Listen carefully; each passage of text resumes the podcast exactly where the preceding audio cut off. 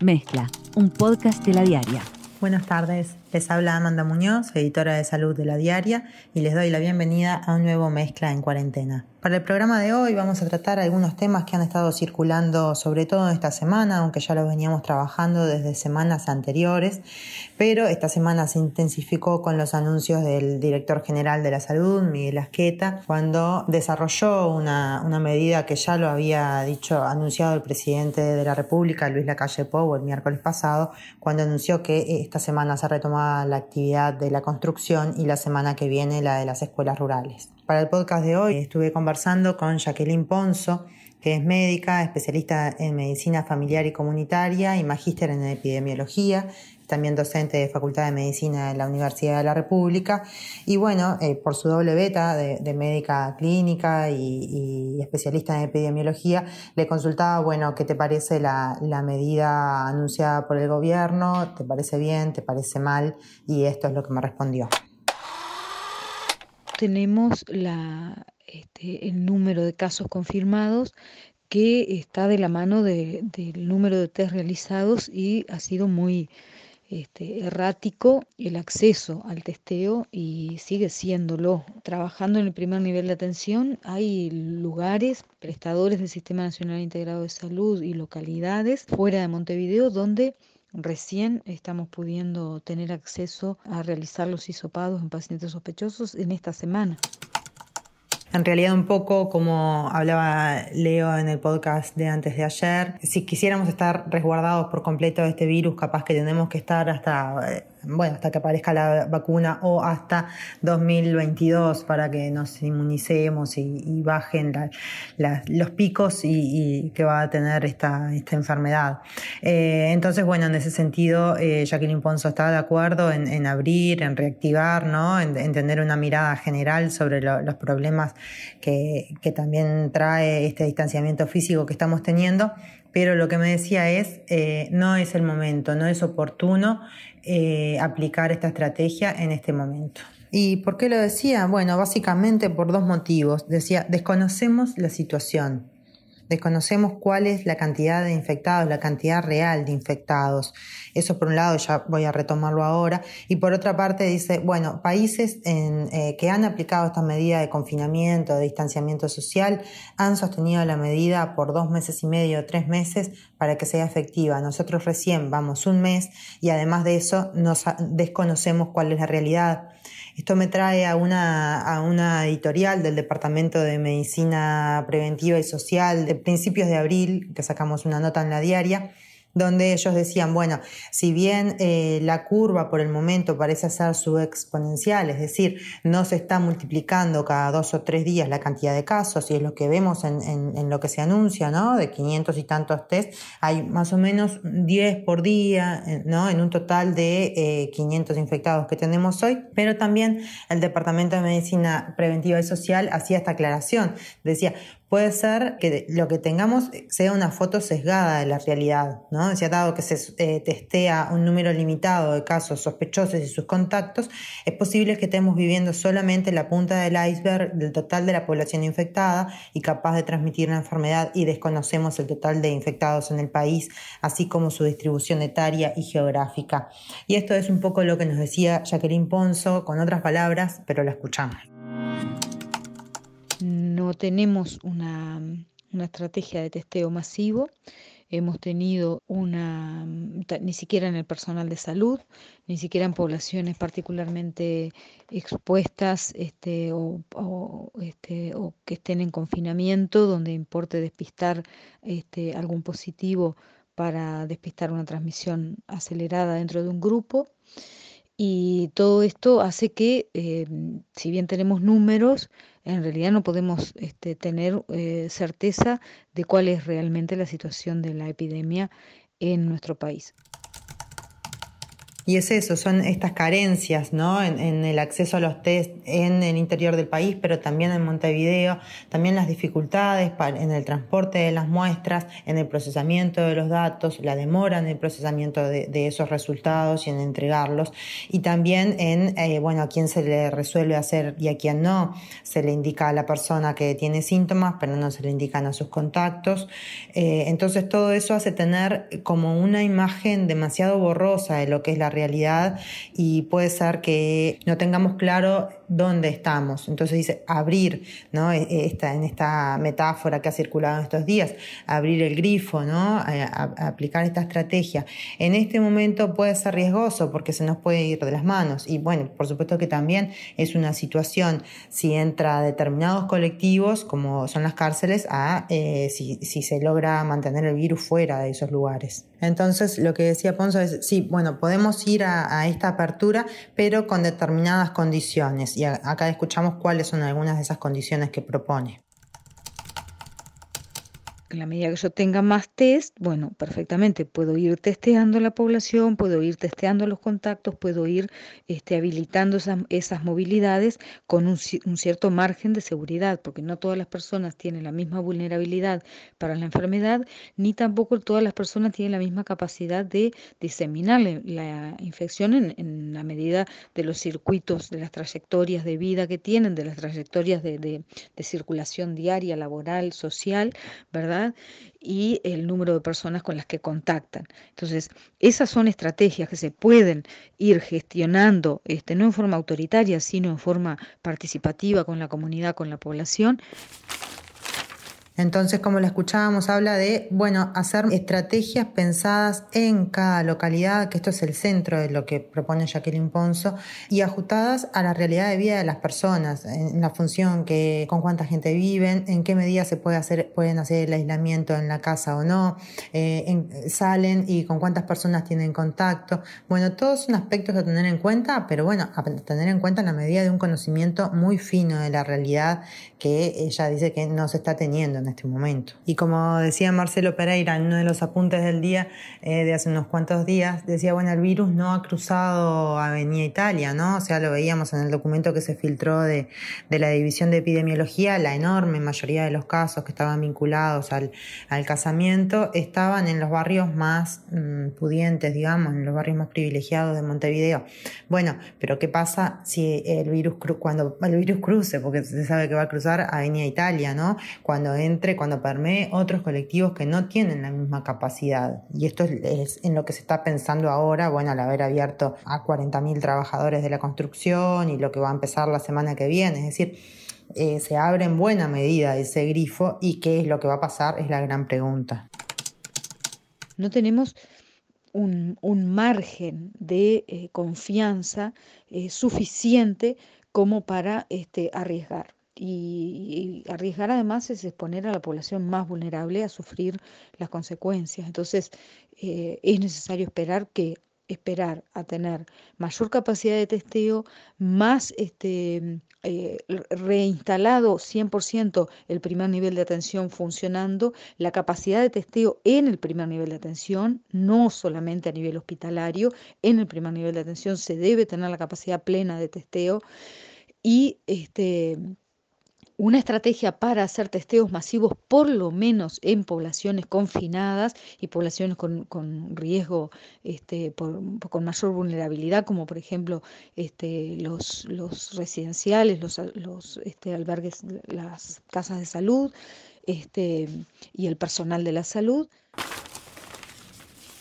Bien, y escuchábamos recién a Jacqueline Ponzo, lo que propone esto son testeos masivos en poblaciones más vulnerables que sabemos que se puede complicar realmente. Bueno, esta no es la estrategia que por el momento, eh, al menos hasta comienzos de la semana, tenía explicitado el Ministerio de Salud Pública. Eh, tenemos que, averiguar eh, si esto fuera así, que bueno, sería beneficioso. Y todo esto está enrabado con el otro tema que ha circulado bastante esta semana, que es el debilitamiento del primer nivel de atención. El primer nivel es, bueno, son las policlínicas que uno va, va con el médico común y corriente, que no tiene una hiperespecialidad. Eso es el primer nivel de atención.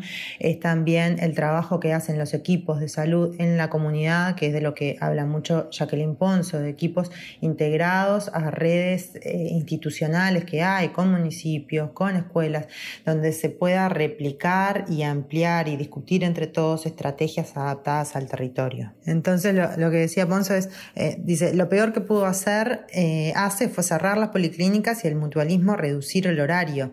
O sea, el, sistema de salud está, tiene que atender las necesidades y tiene que recibir a las personas y no puede desviar la atención acumulación de, personas este, en farmacia, ahora está empezando la vacunación, acumulación de personas, se le suma la acumulación de personas para la vacunación. Y este, eh, bueno, todo eso hace que esté empeorando la capacidad de respuesta, esté empeorando, no, esté eh, gravemente alterada, porque esa es la situación que tenemos hoy por hoy, la atención este, no solamente de, pacientes con síntomas respiratorios sospechosos de COVID, sino de personas con cualquier otro tipo de problema de salud, este, agudo o crónico, que está desatendida por esta falta de, una red asistencial donde debe estar, que es este, en el ambiente donde la gente vive, se enferma y tiene las necesidades. Entonces, em, no estamos teniendo eso, lo cual impide un seguimiento adecuado de cada caso, de sus contactos, impide un, acompañamiento adecuado para favorecer las medidas de prevención a nivel individual, a nivel familiar, a nivel comunitario. Y es un trabajo que se debería haber estado promoviendo desde el inicio como una estrategia este, de primera línea y, no, se, no se pueden... Este, em, confirmar, ¿no? Está aumentando la capacidad y eso es una de las medidas que habría que esperar antes de flexibilizar las medidas sociales, las medidas eh, de distanciamiento. Y esto que, decía Ponzo es, lo segundo que preocupa, ¿no?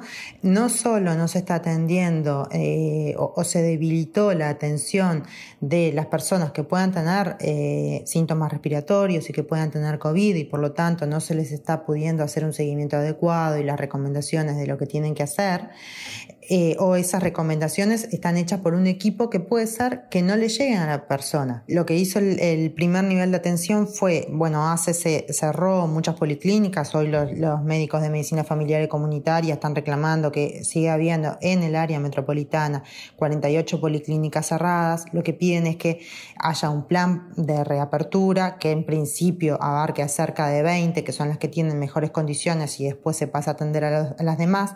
¿Por qué? Porque ellos están trabajando desde centros de salud que son mayores, pero que no necesariamente las, personas los tienen como referencia y no están yendo ahí, y, en una nota de hoy ahí eh, ponemos ejemplos de, eso. Eh, pero bueno, los equipos que trabajan en las policlínicas ahora están en esos centros de salud trabajando con esta eh, modalidad que se adoptó, o sea que es muy buena para evitar el contagio que es potenciar la atención telefónica eh, y por, bueno, videollamada, diferentes dispositivos de, tecnología a distancia. Pero eh, lo que dice Jacqueline Ponzo es que no es lo mismo, lo escuchamos. Pero es bien distinto si uno diseña una atención en esas modalidades con un equipo que conoce al territorio y conoce a la población, a que sea un anónimo que te llama por teléfono o al cual llamas por teléfono este, el vínculo y la capacidad y la calidad de la consulta, la capacidad de respuesta, la capacidad diagnóstica y la calidad de la consulta es muy distinta si la persona es conocida del equipo de salud o no, si hay un conocimiento mutuo. ¿no? Entonces, el diseño de la, de la atención este, en base a centros de llamadas o atención domiciliaria tipo delivery eh, con equipos desconocidos tampoco es una buena respuesta, ¿no? Entonces, el, la salida es por fortalecer la presencia en territorio de los equipos, dotándolos de las condiciones de trabajo y los equipos de seguridad adecuados. Entonces, y además la capacidad de testeo, porque estás trabajando en el territorio, ves un paciente, crees que es sospechoso, le vas a indicar el confinamiento, pero le tienes que hacer el test, claramente. Y si es positivo, hay que testear a toda su familia y hay que testear a los contactos que tuvo en los días previos al diagnóstico porque pudo estar con, este, contagiando. Entonces, Ese es el manejo habitual que se hace en una enfermedad infecciosa en, en este, situación de epidemia. Es muy raro porque la respuesta eh, que se ha dado en este caso no ha seguido todos esos pasos que cualquier este, otra enfermedad tiene pautada en el Ministerio de Salud Pública ese tipo de procedimiento y en eso de que, de que no siempre esta, eh, esta disposición, es decir, yo creo que la, la, población tiene que estar como bastante más alerta, pero bueno, de hecho no lo está, entonces ahí hay que ver cómo se trabaja. Tenemos el testimonio de médicos que también están alarmados por esta situación, de otros médicos, de otros ámbitos, que nos decían, por ejemplo, hay mortalidad oculta por el coronavirus, entonces dice dolores en el pecho que no consultan, otro de, los comentarios que nos llegaron fue, se murió un hombre joven con una crisis asmática severa por consulta tardía. Después también hay médicos, hay, hay uno que dice, este fue el primer mes desde que soy cirujano vascular que en 10 días de guardia continuos de retén no tuve un solo llamado, ni de puerta, ni de piso, ni de nefrología. Dice, eh, en el CTI general hace tres semanas que tenemos 30% de ocupación casi sin ingresos. Y después eh, el cirujano dice, uno de los pocos ingresos fue un shock por una peritonitis apendicular que ingresó en shock y no consultó los cinco días previos de dolor abdominal. Quiere decir que la gente se la está bancando en la casa porque sabe que los sistemas de salud están resentidos, que bueno, que le va a dificultar o bueno, por, por pereza que se tiene o por minimizar los problemas o por no pensar que puede ser grave y que la consulta temprana siempre va a ser mejor. Y bueno, se llega a estos puntos y a estos extremos y, no sabemos en qué medida se está sopesando esto, porque o sea, es un sistema que se volcó, como decía Jacqueline Ponzo, a trabajar en, a fortalecer el tercer nivel de atención y a esperar todo eso que va a venir pero en el medio, el primer nivel de atención y el segundo nivel no están aplicando los filtros porque están disminuidos en su trabajo. Y entre hoy y mañana también va a salir la columna de un médico que se llama Francisco Prado, eh, donde también nos advierte sobre esta precariedad del primer nivel de atención y sugiere eh, también trabajar en la pospandemia. Y, y no es difícil este, creer la, veracidad de esto. Dice que va a venir un tsunami para el sector público porque mucha gente se va a, se va a quedar sin trabajo, sin dinero y por tanto sin cobertura mutual. Entonces ese sector donde se atienden las personas con mayores vulnerabilidades se va a ver recargado y son cuestiones en las que también se supone que, se, que en las que se tiene que estar trabajando hoy. Por otro lado, en esta comparación que, que bueno, que, que, que, tenemos la ventaja de hacer, ¿no? ya que el virus llegó más tarde acá, que se puede hacer con respecto a China, con respecto a Europa, con respecto a Estados Unidos.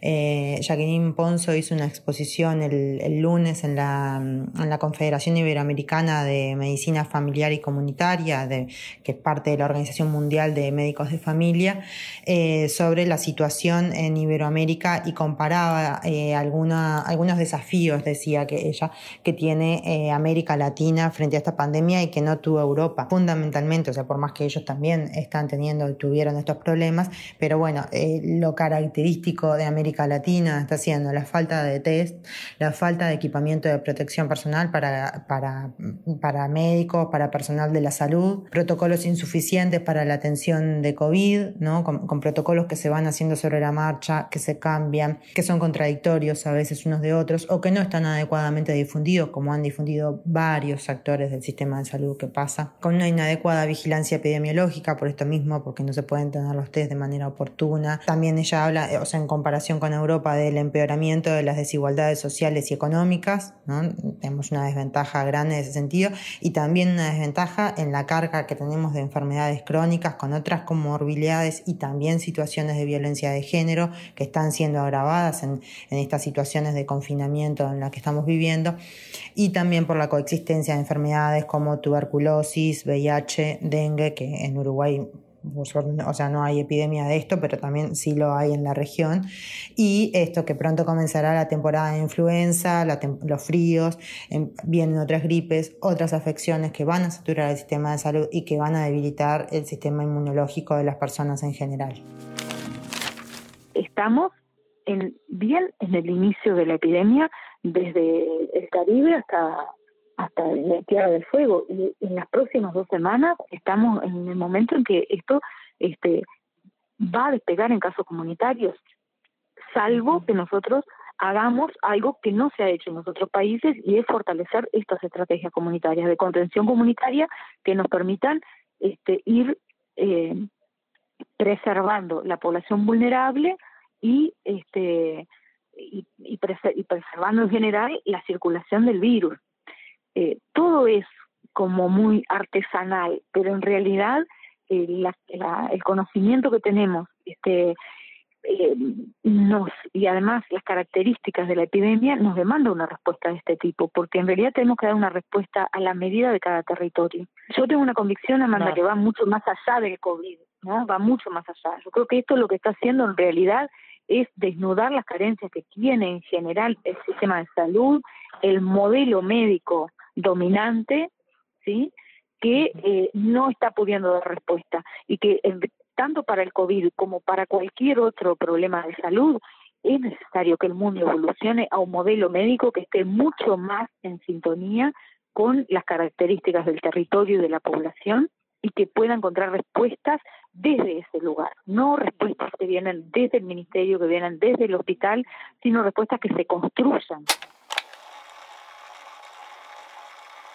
Bien, esto es lo que proponía ella y, lo que, bueno, da cierta salida. Dice, bueno, eh, nosotros en Uruguay tenemos la capacidad, tenemos un, un, sistema, un acumulado de capacidades comunitarias desarrolladas, hay una red importante de municipios y organizaciones que trabajan en torno a esos municipios. Bueno, fortalezcámosla, hagamos que trabajen con la comunidad, identificando las debilidades de la comunidad y esa respuesta territorial nos va a dar soluciones que hoy de repente no se conocen, porque son soluciones adaptadas a cada realidad. Ella decía, bueno, ¿qué tiene que hacer un pequeño comercio? ¿Qué tiene que hacer una peluquería? Esto, eh, ¿cuáles son, cuáles son eh, los trabajadores de la construcción más vulnerables? ¿Cómo se protegen?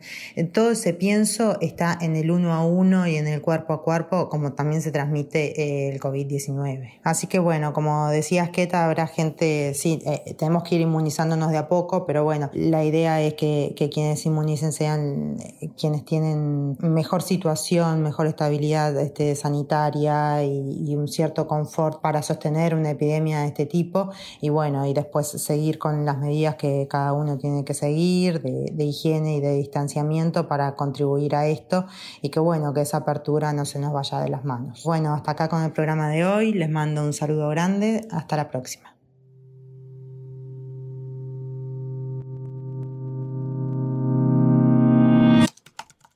Conducción, Amanda Muñoz. Participación, Leo Lagos. Edición, Joaquín Fernández. Sumate a nuestra comunidad.